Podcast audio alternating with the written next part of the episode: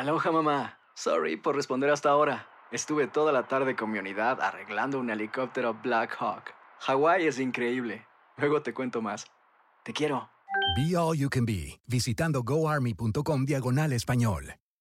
Boost Mobile tiene una gran oferta para que aproveches tu reembolso de impuestos al máximo y te mantengas conectado. Al cambiarte a Boost, recibe un 50% de descuento en tu primer mes de datos ilimitados. O, con un plan ilimitado de 40 dólares, llévate un Samsung Galaxy A15 5G por $39.99. Obtén los mejores teléfonos en las redes 5G más grandes del país. Con Boost Mobile, cambiarse es fácil. Solo visita boostmobile.com. Boost Mobile, sin miedo al éxito. Para clientes nuevos y solamente en línea, requiere AroPay. 50% de descuento en el primer mes requiere un plan de 25 dólares al mes. Aplican otras restricciones. Visita para detalles.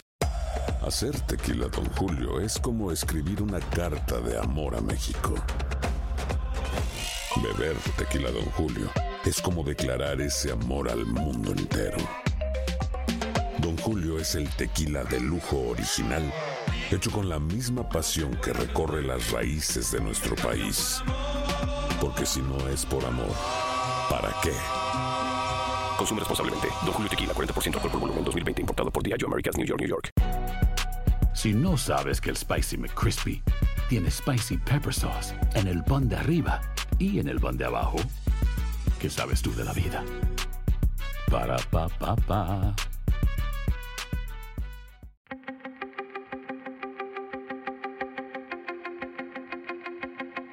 Temas importantes, historias poderosas, voces auténticas. Les habla Jorge Ramos y esto es Contrapoder. Hola, ¿qué tal? Les habla Jorge Ramos y bienvenidos a Contrapoder. México ha tenido durante las últimas décadas una maravillosa generación de grandes directores. Dos de ellos, Alfonso Cuarón y Alejandro González Iñárritu, han ganado los Óscares y ahora muchos están pensando que el próximo mexicano que puede ganar un Óscar es el director Guillermo del Toro. Él, por supuesto, acaba de producir su película The Shape of Water, La forma del agua. Y en una conversación muy interesante con él hace poco, me decía que él cree que esta es su mejor película. Si es así, podría ganar el Oscar. Otro de los conceptos interesantes de Guillermo del Toro es que él, por supuesto, es uno de los genios de las películas de horror, pero él presenta a los seres humanos como monstruos y a los monstruos muchas veces como seres redentores. Aquí está mi conversación con Guillermo del Toro. Guillermo, muchas gracias por regresar aquí al programa. Esta entrevista la estamos grabando una hora antes de que sepas los primeros números de audiencia. Como director de cine, ¿te sigue preocupando eso, que la película, además de ser creativamente lo que tú quieras, que sea un éxito financiero? Sí, mira, la, la segunda mejor respuesta en la vida es no. ¿Sí? Pero evidentemente todo el mundo, todo mundo buscamos el sí. Sí. Eh, eh, para mí sería lo ideal, ah, la manera en que hemos visto que la película conecta, eh, no solo en festivales, sino en funciones especiales, en el, en el MoMA, en el MOMI, en LACMA, ¿sí? Es espectacular la manera en que conecta emocionalmente con la gente. Pero aún así te puedes llevar sorpresas. Los números que tenemos, que son muy preliminares, son muy buenos. Entonces, eh, estamos muy contentos. Pero quiero, los números en la tarde son los que significan y redondean, ¿no? Él, por supuesto, fue premiada en, en Venecia. Acabo de leer esta mañana una reseña extraordinaria en el, en el New York Times. ¿Será esta tu mejor película? Y yo sé que a lo mejor estamos exagerando y simplificando, pero ¿lo será? Bueno, déjame exagerar y simplificar contigo, porque yo creo que sí. O sea, es decir, a nivel personal, comparto esta idea de que es, y no sucede con la última siempre, ¿me entiendes? A veces sí, a veces no. Esta sí, siento, para mí el orden de, es esta, El Espinazo del Diablo, El Laberinto del Fauno. En, en 1954 fuiste, eh, muchas personas fueron influidas por la película El monstruo de la Laguna Negra. Esta película surge de ahí. ¿Tú querías crear un monstruo sensual?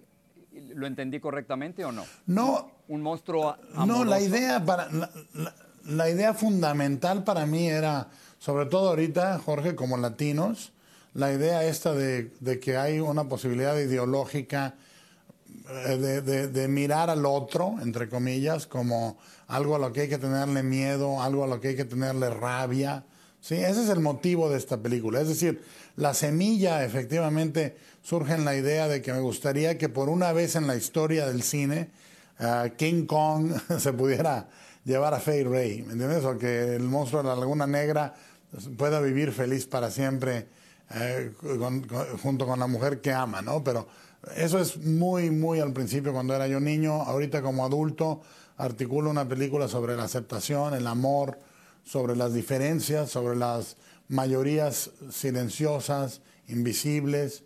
Es una película que creo que es muy, está muy viva para el momento de ahora. Una, precisamente hablando del momento de ahora, creo que apuestas por el amor en uno de los peores momentos para el amor. Eh, estamos hablando de una posible guerra nuclear sí. con Corea del Norte.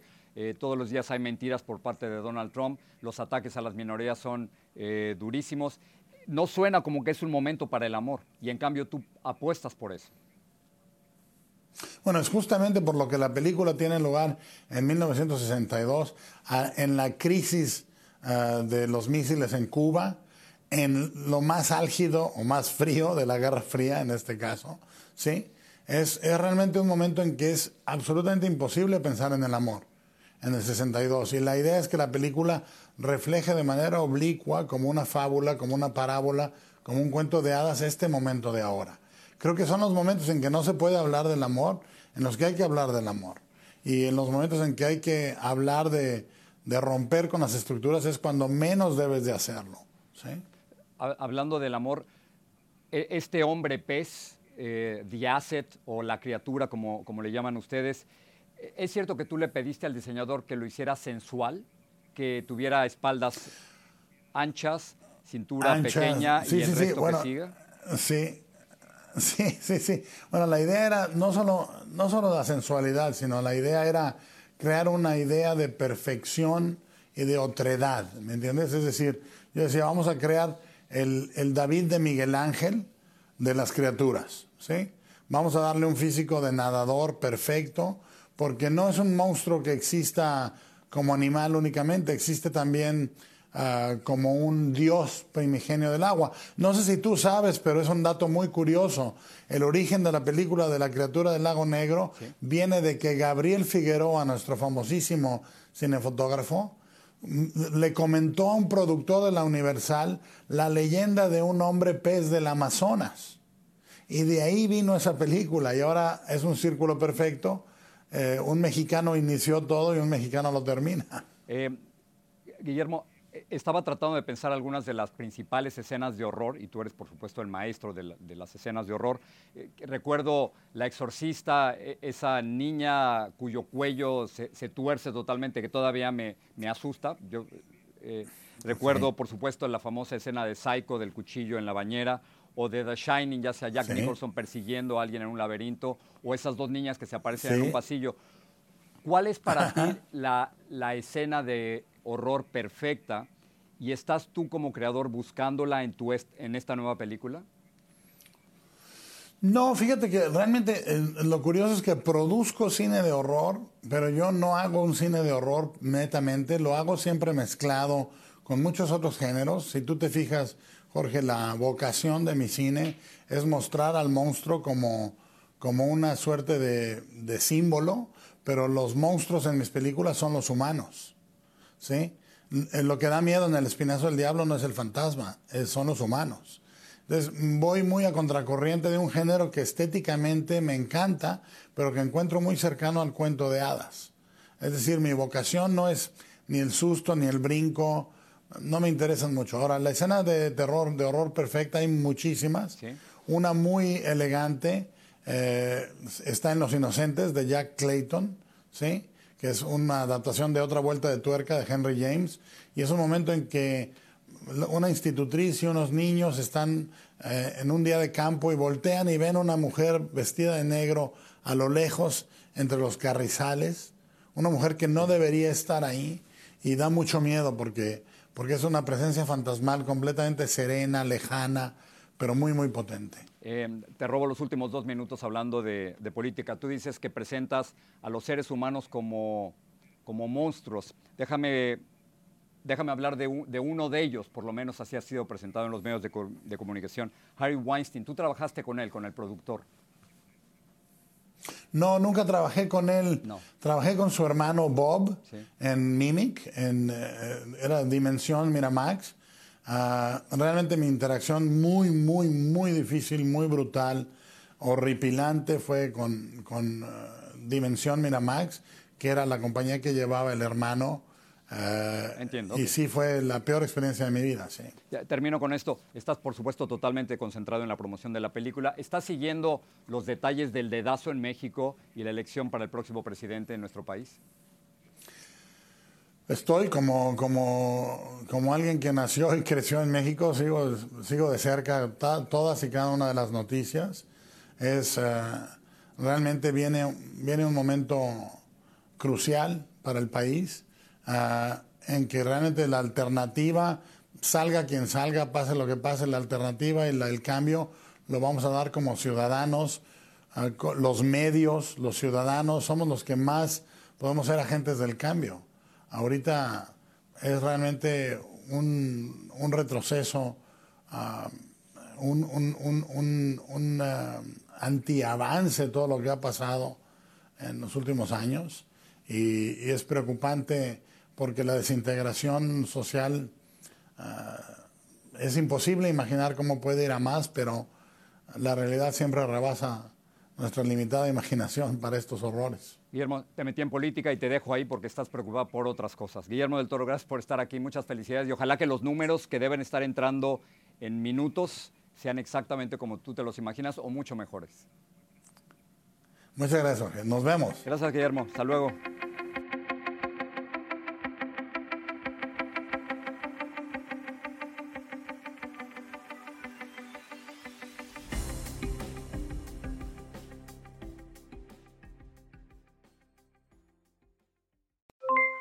Aloha, mamá.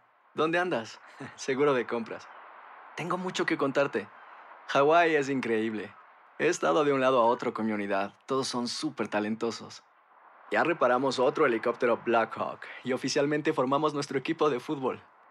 Para la próxima te cuento cómo voy con el surf y me cuentas qué te pareció el podcast que te compartí. ¿Ok? Te quiero mucho. Be All You Can Be, visitando goarmy.com diagonal español.